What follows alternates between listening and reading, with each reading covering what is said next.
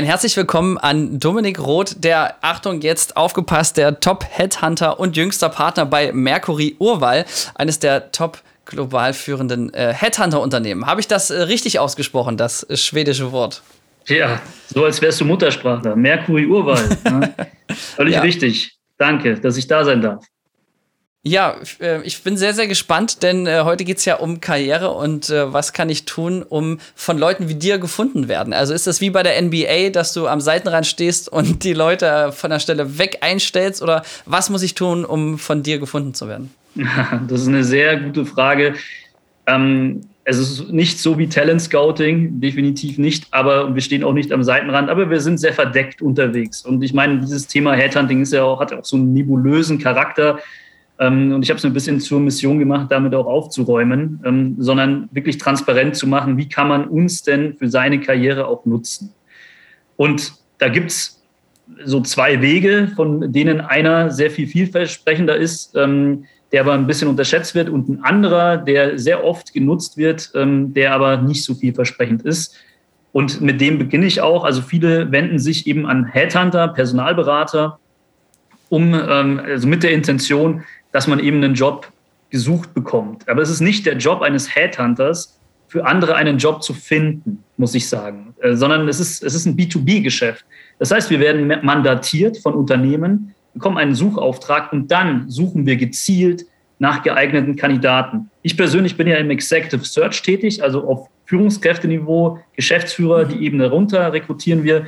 Ähm, es gibt ja auch noch andere Headhunter, die so ein bisschen mehr im Young Professionals Bereich sind ähm, oder die ausschließlich Fachkräfte suchen, IT-Fachkräfte.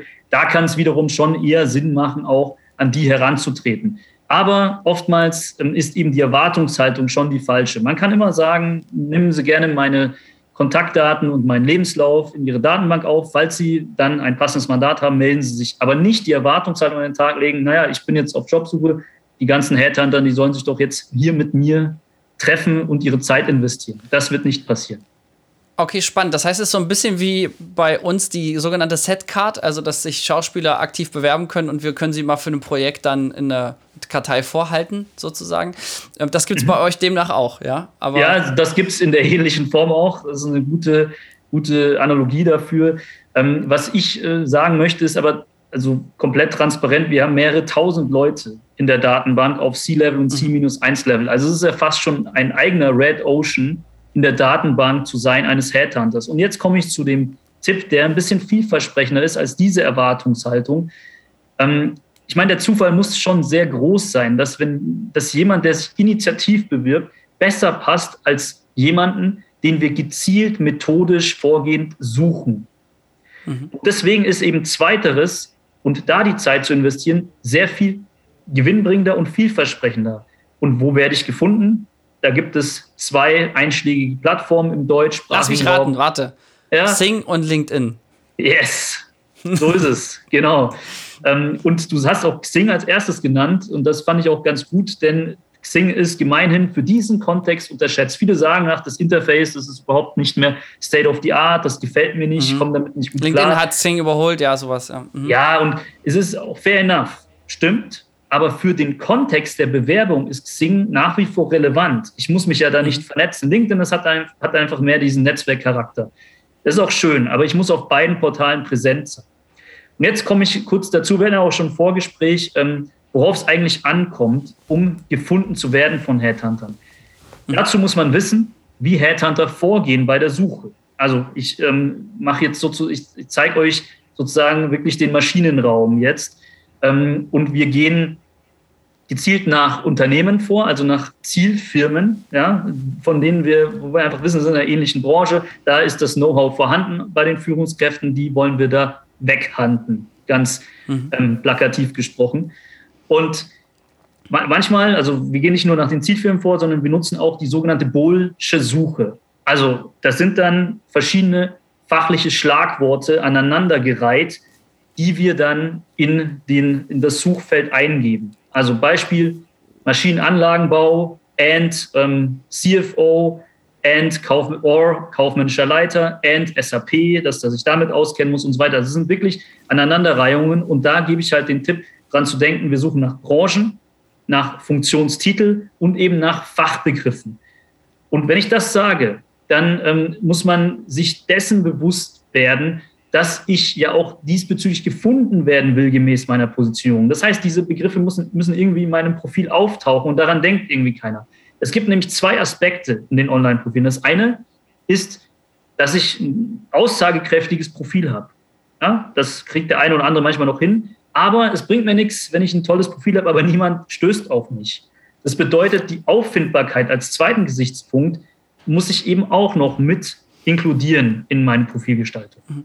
Das heißt ganz konkret, wenn ich bei Xing dieses schöne Fenster nutze, um da ein Albert Einstein-Zitat zu droppen, weil ich ja so intellektuell bin, dann hilft mir das nichts, um äh, von euch gefunden zu werden, sozusagen. Das hast du sehr gut gesagt, denn der Titel ist der, das erste Element, das eben auch der Auffindbarkeit zuträglich ist. Und wenn ich da nicht die Branche, ein Unternehmen, den CEO, also den Titel habe, oder eben das, das gegenwärtige Unternehmen, den gegenwärtigen oder letzten Arbeitgeber, dann schmälert das schon mal meine Auffindbarkeit. Mhm. Wo ja. kann ich noch ähm, ähm Auffindbarkeit erhöhen, also auf äh, Xing? Wie, wie steht es da um die ehemaligen Arbeitgeber? Ist das relevant? Ja, genau. Also bei Xing und LinkedIn ist es ziemlich äh, konsistent zueinander. Ich habe da noch so, also bei, bei LinkedIn gibt es nur eine Ausnahme, gibt es noch so ein Infofeld, das füllen viele nicht aus. Ja. Da geht es eben auch darum, vielleicht ein kurzes Summary zu einem selbst zu schreiben. Und dann in den Berufsstationen rate ich auch dazu, dass man ähm, sowohl Schlagworte hier reinarbeitet, ja, in die Berufsstationen, also in die Tätigkeitsbeschreibung. Aber, und das ist jetzt auch wirklich ein Tipp, ähm, wir sollten über Erfolge sprechen. Ja? Also ich sollte ähm, auch dran denken, nicht nur, was habe ich getan, sondern was waren die Ergebnisse. Denn ein zukünftiger Arbeitgeber, also das ist jetzt allgemein gesprochen Bewerbungskontext, was kauft der sich ein? Ja, der kauft sich ähm, ein, dass, dass jemand woanders erfolgreich war und möchte diesen Erfolg bei sich replizieren. Du bist ja selber Arbeitgeber, ja, 50 Mitarbeiter. Und wenn du jemanden suchst, dann möchtest du wahrscheinlich auch jemanden finden für ein Problem, das du gerade hast. Deswegen wird die Stelle überhaupt vakant, der dir eine gewisse Sicherheit vermittelt, oder? Mhm. Absolut, genau. Und, und diese Sicherheit vermittle ich, indem ich über Erfolge spreche. Also nicht ähm, nur, was habe ich so getan, ja, nicht nur Feature-Selling, wie man auch sagt, sondern wirklich Benefit-Kommunikation. Heißt es bei Xing und LinkedIn jetzt auch, dass man unten die Auszeichnung heißt das, glaube ich, oder Awards, wo man Sachen hinzufügen kann? Meinst du dieses äh, Feld, wo man Sachen ergänzt? Also in meiner Branche wäre das jetzt Filmpreise zum Beispiel, stehen aber mir irgendwie 30 Stück drin oder so. Das ist auch eine nette Möglichkeit, ja. Also das ist auch eine Möglichkeit. Ich spreche jetzt aber wirklich, wenn wir jetzt die breite Masse fernab der Filmbranche adressieren möchten, von dem Feld des, ähm, also die, dieses Feld, sage ich jetzt mal, der Tätigkeitsbeschreibung, dass ich da einfach zwei Stichpunkte auch zu meinen Ergebnissen mit aufführe. Es kann ein ah, Umsatz sein, es kann EBIT sein, ohne jetzt da zu technokratisch zu werden. Oder eben, was habe ich denn erfolgreich gemacht? Habe ich im sozialen Kontext, im sozialen Beruf hatten wir auch im Vorgespräch kurz angesprochen, dass nicht jeder natürlich nur an Zahlen gemessen wird, aber ein viel gut Manager hast du, glaube ich, auch äh, als, als Beispiel mal gebracht. Ähm, genau. Der muss natürlich trotzdem sagen, ich habe jetzt nicht nur eine gute Atmosphäre geschaffen, sondern woran macht sich das bemerkbar?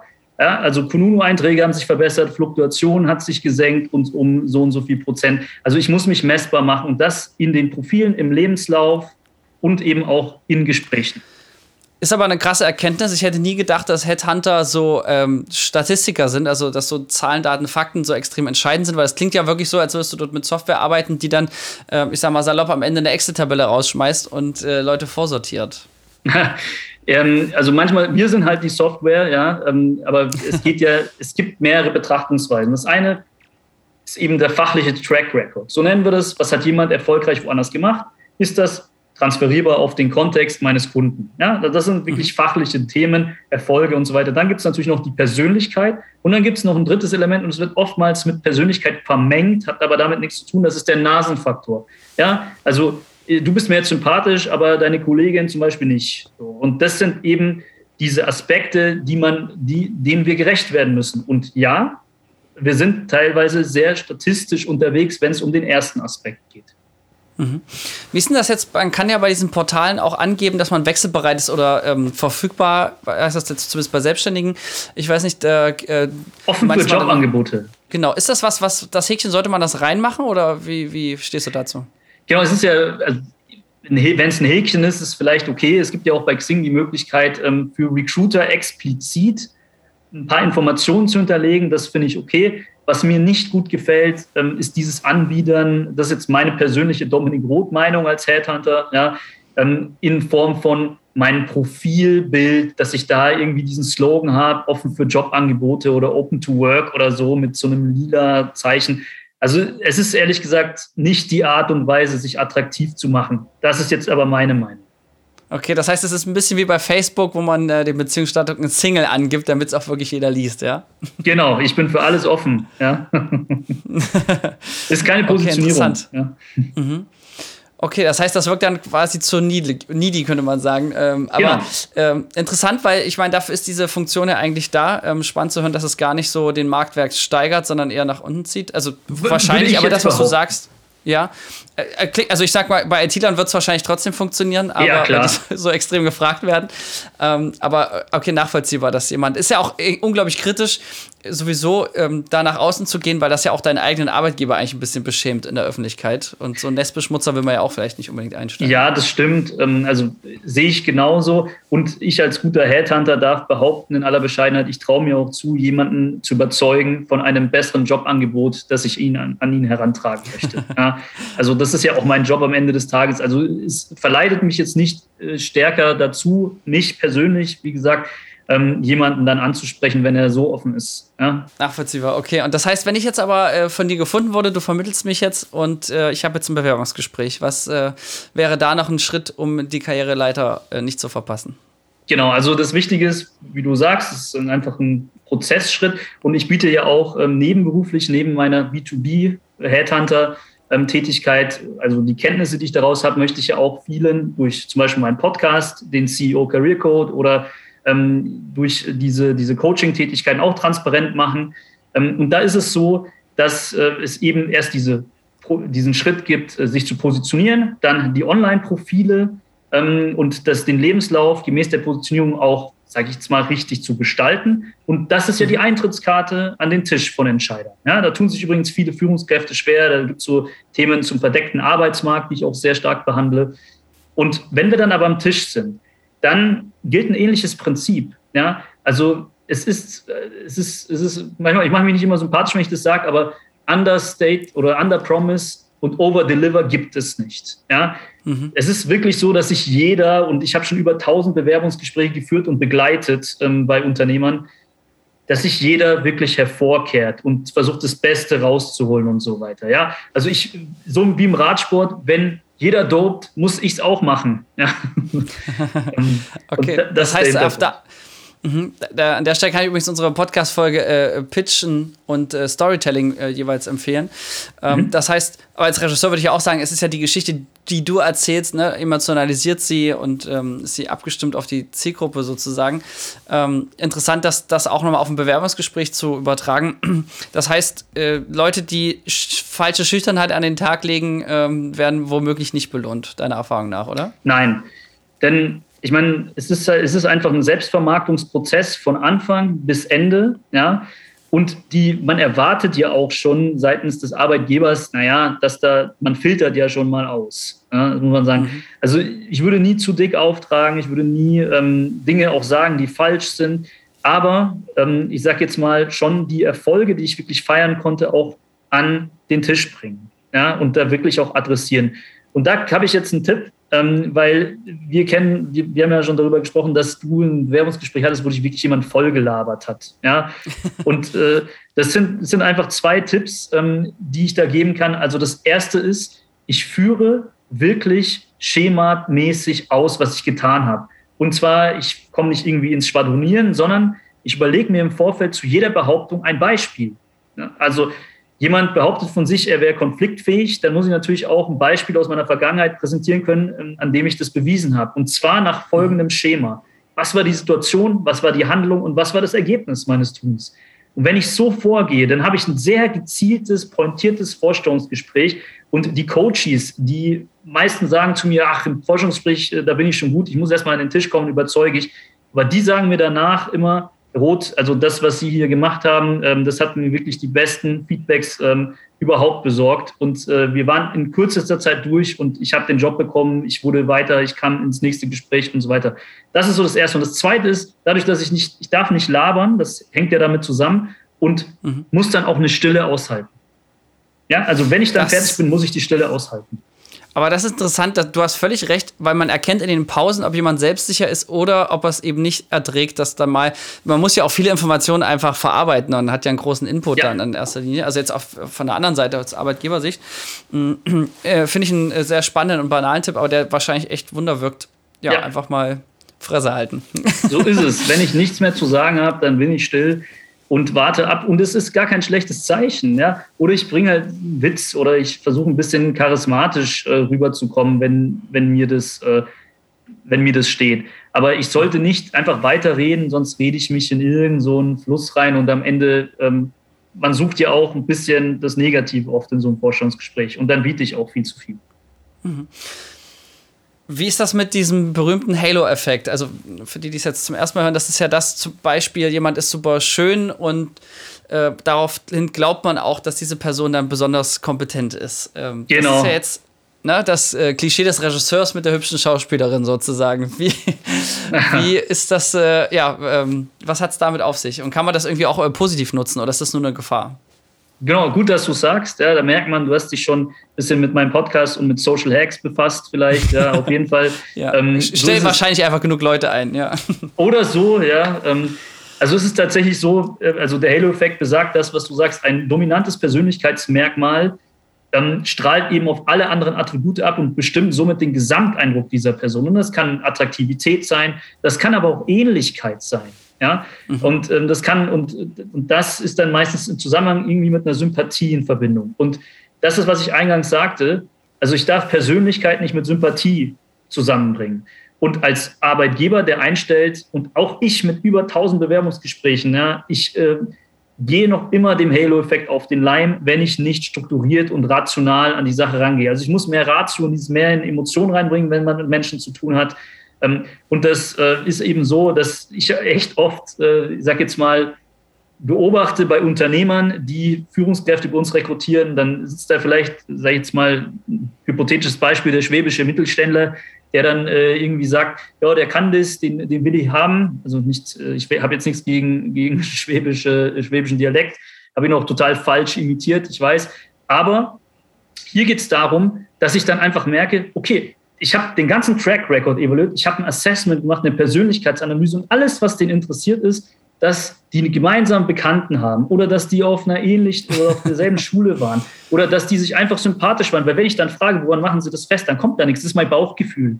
Ja, und dann weiß ich, das hat mit dem Halo-Effekt zu tun. Das heißt, mhm. der Tipp für dich und für ähm, alle anderen, die Personal auch auswählen, wirklich eine Entscheidungsmatrix an den Tag zu legen. Nicht, also dann am Ende zu sagen, okay, Sympathie ist das eine, was hat er jetzt wirklich erfüllt von, diese, von dieser Liste? Und oder eine weitere Person zu, dazu zu holen, die mir am besten auch unähnlich ist und hier einen Advocatus Diaboli mit ins Boot zu holen. Also jemand, der dann versucht, mir die Person auszureden. Aber das ist äh, spannend, dass du das so konkret machst mit dieser Matrix, weil ich mich auch gerade gefragt habe, wie kann man sich jetzt bei dem Halo-Effekt, gerade bei äh, Schönheit zum Beispiel gegen Werner, sollte man sich die ganze Zeit vorstellen, dass die Person hässlich ist. ähm, da hätte ich gleich eine Anschlussfrage. Gibt es auch so eine Art Anti-Halo-Effekt? Also jemand, der zum Beispiel deutlich weniger gut aussieht, vermutet man eher, dass diese Person schlechter ist? Natürlich, also wenn wir das äh, Merkmal Aussehen jetzt hier auch nehmen, das ja starker Trigger für den Halo-Effekt ist, natürlich gibt es auch. Habe ich auch schon zuhauf erlebt, nicht, dass ich hässliche Kandidaten jetzt hatte, sondern dass ich einfach gemerkt habe, die sind sie nicht warm geworden, da war die Sympathie nicht da. Ähm, aber ja, und deswegen sage ich auch, also das ist jetzt der B2B-Kontext und ich coache ja auch im B2C-Kontext. Ja, also ich helfe ja, wie gesagt, Bewerbern einen Job zu bekommen ähm, wenn Sie Young Professionals sind oder wenn Sie wirklich Führungskräfte der obersten und zweiten Ebene sind, dann kann man sich gerne an mich wenden. Und da ist es so, dass ich sage, man sollte in diesen Gesprächen diese Bias, so nennt sich das, Wahrnehmungsverzerrung, für sich nutzen und sich mhm. vorbereiten ja, auf Ähnlichkeit, ähm, auf Attraktivität und so weiter. Einfach wissen, was könnte den Gegenüber interessieren. Das heißt, wenn ich den Halo-Effekt nicht für mich nutze, und wie du anfangs auch schon die Frage eingeleitet hast, dann kann der auch gegen mich ähm, wirken. Also es kann auch mein Gegenspieler sein. Deswegen mache ich ihn mir lieber zum Freund ja, und äh, schöpfe sozusagen das Beste aus diesem Social Hack, wie ich das da nenne, also indem ich den Halo-Effekt für mich nutze. voll gut. Dann äh, fasse ich nochmal zusammen. Ich äh, werde also künftig auf äh, Social Media Plattformen oder vor allem Xing und LinkedIn äh, mein Profil überarbeiten, äh, mehr verschlagworten, damit mich die Software findet und dann bei Bewerbungsgesprächen kurz und knapp, aber nicht schüchtern, äh, im besten Fall in, in, in bestoptimierter Form sozusagen dann präsentieren. Ja, das würde ich sagen, hat die Oberkategorien gut zu, zusammengefasst. Okay. Ähm, schade, dass ich mich sonst nicht mehr bewerbe, aber abgesehen davon habe ich auch eine Menge von der anderen Seite gelernt. Und äh, wer jetzt sagt, ich brauche ähm, Mitarbeiter, das ist ja ein äh, Satz, also ich weiß nicht, wie oft ich den allein dieses Jahr gehört habe, weil wir produzieren auch sehr viele Recruiting-Filme, mhm. also von Werbespots, Testimonial oder äh, kreatives Storytelling und so, es ist ja schon verrückt. Ähm, es gehen ja auch verdammt viele Menschen noch in Rente in, den nächsten, in diesem Jahrzehnt noch.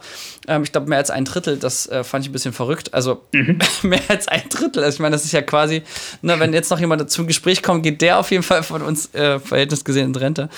Ähm, aber gut für uns, die wir noch da sind, ähm, so kann man es ja auch sehen. Also es wird ja immer mehr ein Arbeitnehmermarkt. Ich hatte äh, mit meiner Mutter ein Gespräch, um vielleicht kurz abschließend ähm, noch die persönliche Anekdote, nämlich, dass sie auch gesagt hat, ja, ähm, ob man da noch was findet in meinem Alter und so. Und da habe ich gesagt, ganz ehrlich, du kannst es dir aussuchen. Also wir drehen dort Recruiting-Filme von Firmen, die so verdammt attraktiv sind, also von BMW über Privatkliniken und mhm. so.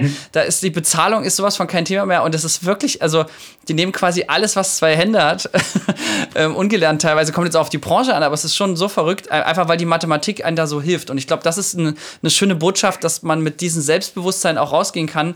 Ich glaube, solange man nicht auf den Mund gefallen ist und, und vor allem äh, das macht, was man kann, äh, oder das kann, was man macht, so rum, äh, dann äh, gibt es da eigentlich, äh, also kann man eigentlich fast gar nicht mehr arbeitslos sein heutzutage, oder? Also im Führungskräftebereich ist es nicht so einfach, muss ich sagen. Ja, da gibt es schon zu viele Generalisten und zu wenige, die sich auf verschiedene Themen und in Branchen fokussiert äh, bewerben. Aber ich sage jetzt mal, für die breite Masse ähm, würde ich da mitgehen, was du sagst. Ja? Super spannend. Ich habe keine Frage mehr. Hast du noch eine Antwort als äh, Fazit? Ja, sehr gerne. Also ähm, wie gesagt, es ist ja in zwei Seiten zu betrachten, jeweils immer ähm, die der, des Arbeitgebers haben wir beleuchtet und die des Arbeitnehmers.